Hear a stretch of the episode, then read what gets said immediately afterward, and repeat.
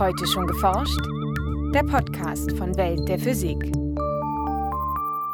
Herzlich willkommen zur 220. Folge. Es begrüßen Sie Michael Büker und Nora Kusche. Um das gesamte Universum im Computer nachzuspielen, vom Urknall bis heute, gehen die Forscher in ihren Modellen zunächst von der Materie aus, die das Weltall erfüllt. Daneben braucht man natürlich dann äh, die Gleichungen, die man simuliert. Es geht da immer darum, dass man Berechnungen anstellt. Und bei uns ist es die Schwerkraft, die wir berechnen wollen. Die führt zur kosmischen Strukturbildung. Und dann braucht man ein Programm, das diese Gleichungssysteme berechnet oder löst. Sagt Volker Springel vom Heidelberger Institut für theoretische Studien. Mithilfe von Supercomputern können Wissenschaftler die Entwicklung des Universums verfolgen. So erfahren sie nicht nur, wie das Universum im Großen aufgebaut ist, sondern erhalten inzwischen auch Einblicke in die Galaxienentstehung. In unserem Schwerpunkt geht es heute um diese kosmologischen Simulationen. Außerdem berichten wir über das Erdklima der letzten zwei Millionen Jahre, über Wasserdampf über dem Jupitermond Europa und darüber, wie ein neues Verfahren mit starken Magnetfeldern und Gammastrahlung bessere Bilder aus dem menschlichen Körper liefert. Hören Sie nun aber erst einmal das Feature von Franziska Konitzer. Der Kosmos passt in einen Rechner. Natürlich nicht in den Laptop zu Hause, wohl aber in einen Supercomputer. Große kosmologische Simulationen lassen Wissenschaftler die Entwicklung des Universums verfolgen, fast von Anfang an bis heute. Derartige Simulationen starten nicht direkt mit dem Urknall vor rund 13,8 Milliarden Jahren, sondern etwas später, als das Universum so weit abgekühlt war, dass es durchsichtig für elektromagnetische Strahlung wurde jene Strahlung, die heute noch als kosmische Mikrowellenhintergrundstrahlung messbar ist. Da fangen wir an. Warum da? Weil wir da eben äh, sehr genaue Informationen haben, wie das Universum aussah, durch Beobachtungen. Wir sehen den, eben diesen Mikrowellenhintergrund. Wir wissen, dass zu diesem Zeitpunkt, 400.000 Jahre nach dem Urknall, das Universum sehr einfach war, äh, sehr langweilig, es war glatt, es gab nur winzigste kleine Schwankungen in der Dichteverteilung, wirklich sehr, sehr kleine Schwankungen, die man beobachten kann. Und äh, genau diese winzigen Schwankungen äh, initialisieren wir auch in unseren Rechnungen. Sagt Volker Springel vom Heidelberger Institut für theoretische Studien. In einer kosmologischen Simulation betrachten die Wissenschaftler nicht das gesamte Universum, sondern nur einen würfelförmigen Ausschnitt daraus. Das Universum dehnt sich weiter aus von diesem Zeitpunkt. Bis heute wird es noch tausendmal größer in jeder Raumdimension. Das verfolgen wir auch, diese Entwicklung. Und gleichzeitig bilden sich aus diesen kleinen Dichteschwankungen kosmische Strukturen. Am Ende hat der Würfel eine Kantenlänge von bis zu zwei Milliarden Lichtjahren. Und aus den winzigen Dichteschwankungen sind großräumige Strukturen hervorgegangen. Dünne Filamente mit dichten, leuchtenden Knotenpunkten, in denen sich die Galaxien versammeln. Zwischen den Filamenten liegen sogenannte Voids, ausgedehnte Regionen mit nur sehr wenig Materie. In ihren Simulationen betrachten die Wissenschaftler neben der gewöhnlichen Materie auch die sogenannte dunkle Materie. Laut dem kosmologischen Standardmodell macht diese Materieart 85 Prozent aller Materie im Weltall aus. Bislang weiß allerdings niemand, woraus dunkle Materie besteht. Für die kosmologischen Simulationen verwenden Wissenschaftler daher eine Art Platzhalterteilchen, das teils Millionen Sonnenmassen schwer ist.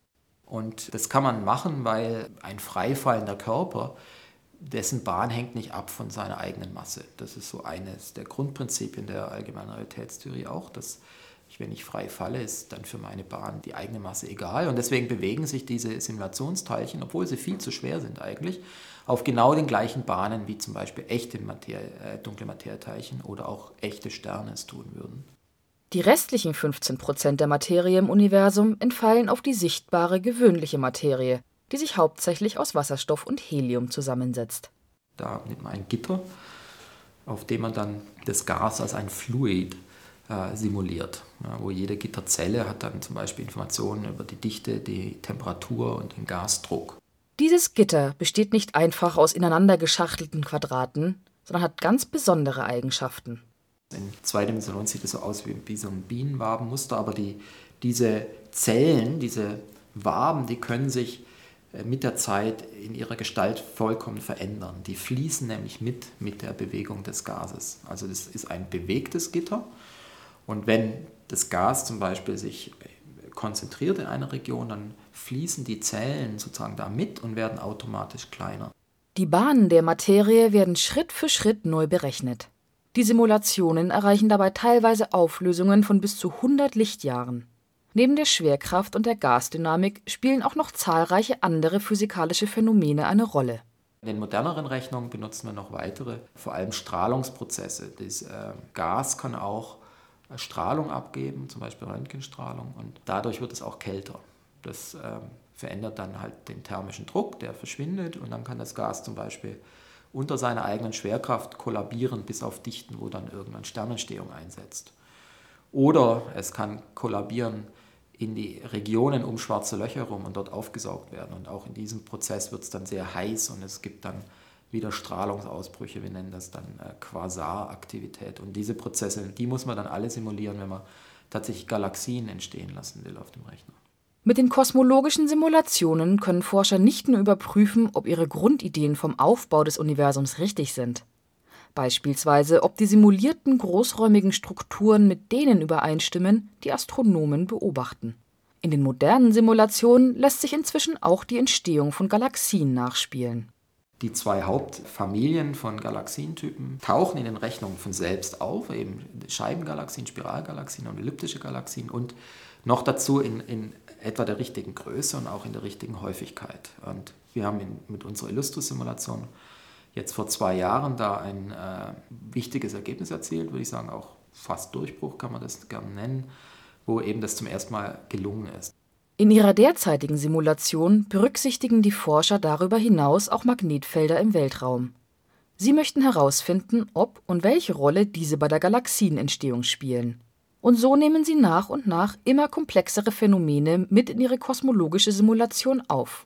Sie verfolgt die Anreicherung mit schweren Elementen in sehr viel besserer Weise als alle anderen Rechnungen, die wir bisher je gemacht haben. Und sie hat ein neues Modell zur, zur äh, Verfolgung von superschweren schwarzen Löchern. Da glauben wir, dass die eine sehr wichtige Rolle spielen in der Galaxienentstehung. Da haben wir einen sogenannten äh, kinetischen Wind implementiert ein neues theoretisches Modell, wie sich diese schwarzen Löcher auswirken. Die kosmologischen Simulationen können wichtige Beiträge zur Astrophysik leisten, indem sie bislang unverstandene Beobachtungen erklären. Seit Jahrzehnten ist beispielsweise bekannt, dass die Sternentstehungsrate in Galaxien rund 100 Mal höher sein könnte, als sie es tatsächlich ist. Denn eigentlich wäre genügend Materie vorhanden. Kosmologische Simulationen könnten zur Lösung des Rätsels beitragen. Es gibt da eben ähm, verschiedene Kandidaten, Supernova-Explosionen, schwarze Löcher, diese kosmische Strahlung, Prozesse des Strahlungsdrucks, äh, der Staubphysik und, und alles miteinander verkoppelt. Das ist eine komplexe Gemengelage an sehr äh, viel Astrophysik und im Zusammenspiel ist es eben unverstanden. Und mit diesen Simulationsrechnungen kann man tatsächlich die Gleichungssysteme, die sehr schwierig zu lösen sind, lösen und schauen, was äh, unter bestimmten physikalischen Annahmen passiert. Und damit erhoffen wir uns eben am Ende aufzuklären, wie Galaxienentstehung wirklich abläuft. Nur selten lassen die Forscher ihre Simulationen über die Gegenwart hinauslaufen. Zu groß ist der Rechenaufwand, diese über weitere Jahrmilliarden weiterlaufen zu lassen. Doch wenn sie es tun, ist der Blick in die kosmische Zukunft eher ernüchternd. Demnach gibt es ein sogenanntes Freeze-out, ein Ausfrieren. Das Universum expandiert immer weiter, alles entfernt sich voneinander, sodass letztendlich fast gar keine Wechselwirkungen mehr stattfinden. Die kosmische Zukunft dürfte demnach wohl eher langweilig aussehen. Nachrichten Das globale Klima ist ständigen Veränderungen über kurze und lange Zeiträume unterworfen. Bezogen auf die vergangenen Millionen Jahre befindet sich die Erde derzeit in einer vergleichsweise kalten Periode, doch Schwankungen über einige tausend Jahre überlagern diese Entwicklung. Dazu zählt etwa die letzte Eiszeit, während derer vor rund 100.000 Jahren weite Teile Europas mit Gletschern bedeckt waren. Die Klimaforscherin Carolyn Snyder von der Stanford University in den USA hat nun in der Fachzeitschrift Nature erstmals eine vollständige Analyse der globalen Temperaturentwicklung über die vergangenen zwei Millionen Jahre veröffentlicht. Ihre Untersuchungen stützen sich auf Dutzende Bohrkerne, die aus ozeanischen Ablagerungen und in der Antarktis gewonnen wurden. Die Daten zeigen unter anderem, dass die globale Temperatur in den vergangenen 1,2 Millionen Jahren im Mittel vergleichsweise stabil blieb, während kürzere Eis- und Wärmeperioden um einen Mittelwert schwankten. Diese Zyklen waren in der Zeit vor zwei bis einer Million Jahren etwa 41.000 Jahre lang, haben sich vor rund einer Million Jahren allerdings aus noch ungeklärter Ursache auf gut 100.000 Jahre verlängert. Den aktuellen Klimawandel seit Mitte des 20. Jahrhunderts bildet Snyders Analyse über Zeiträume von vielen tausend Jahren nicht ab. Die Wissenschaftlerin schlussfolgert aber, dass die heutige Konzentration von Kohlendioxid in der Erdatmosphäre im Vergleich mit ihren Daten eine kommende Erwärmung von 3 bis 7 Grad erwarten lasse. Der Jupitermond Europa stößt hin und wieder Wolken aus Wasserdampf aus. Diese können bis zu einer Höhe von 200 Kilometern aufsteigen. Das konnten Forscher der NASA mit dem Weltraumteleskop Hubble beobachten. Sie hatten in den vergangenen 15 Monaten insgesamt zehn Vorübergänge des Trabanten vor Jupiter gezählt. In drei Fällen registrierten sie am Rand von Europa eine Abschwächung des Sonnenlichts, das von Jupiter reflektiert wird. Die Astronomen machen den Wasserdampf für die Abschwächung verantwortlich und bestätigen damit erste Hinweise auf Dampffontänen, die Hubble bereits 2012 geliefert hat. Europa ist von einem mehrere Kilometer dicken Eispanzer umhüllt, unter dem sich ein etwa 100 Kilometer tiefer Ozean verbirgt. Viele Forscher sehen daher Europa neben Mars als wahrscheinlichsten Himmelskörper im Sonnensystem, auf dem außerirdisches Leben entstanden sein könnte. Es gibt zwar Pläne, durch den Eispanzer zu bohren und den Ozean mit einem Roboter-U-Boot zu erforschen, doch solche Missionen liegen noch in weiter Ferne. Die Hubble-Beobachtung eröffnet jetzt jedoch die Möglichkeit, eine Raumsonde durch die Dampfwolken hindurchfliegen zu lassen. So erhoffen sich die Forscher Informationen über den verborgenen Ozean und vielleicht sogar über mögliches Leben auf dem Jupitermond. In der bildgebenden Medizintechnik werden radioaktive Substanzen zur Untersuchung von Strukturen im Inneren des Körpers eingesetzt. In der Fachzeitschrift Nature veröffentlichten nun Forscher um Yuan Zheng von der University of Virginia in den USA ein neues Verfahren, das ungewöhnlich scharfe Bilder mit einer nur sehr kleinen Menge des radioaktiven Edelgases Xenon lieferte in einer wenige Zentimeter großen, mit Xenon 131 gefüllten Glaszelle richteten die Forscher die magnetischen Momente der Xenon-Atomkerne mit Hilfe eines statischen äußeren Magnetfelds in einer bestimmten Orientierung aus. Die so präparierten Kernspins versetzten sie dann mit einem weiteren Magnetfeld in Schwingung, das etwa 1000 Mal pro Sekunde die Richtung wechselte.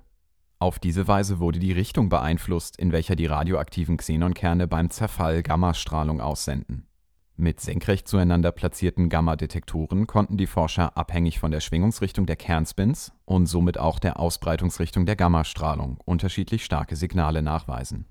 Diese Richtungsinformation der Gammastrahlung ließ sich zu einem dreidimensionalen Bild der Glaszelle zusammensetzen.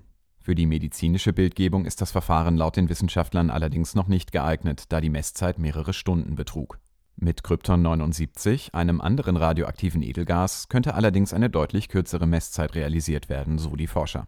Das war's für heute. Bleiben Sie wissenschaftlich und laden Sie uns auch nächstes Mal wieder herunter. Welt der Physik wird Ihnen präsentiert vom Bundesministerium für Bildung und Forschung und der Deutschen Physikalischen Gesellschaft.